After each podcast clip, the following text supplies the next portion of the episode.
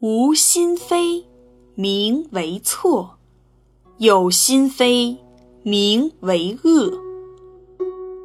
他的意思是说，不经意间做了不好的事，就叫错，还可以原谅；存心做不好的事，就叫恶，一定要受到惩罚。三国时期，有一次。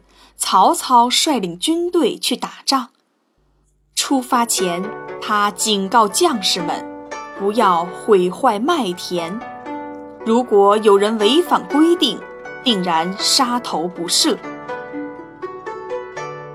队伍正在田间的路上行走，忽然有一群小鸟从麦田中飞出来，曹操的战马受到了惊吓，冲向麦田。踏坏了一大片麦子。曹操对军法官说：“我违反了军令，应该按军法治罪。”说着，他拔出了宝剑。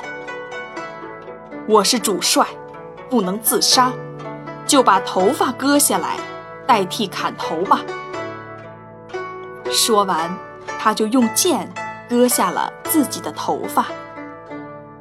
曹操严于律己，有错必纠的品格，表现出了他作为政治家的胸怀。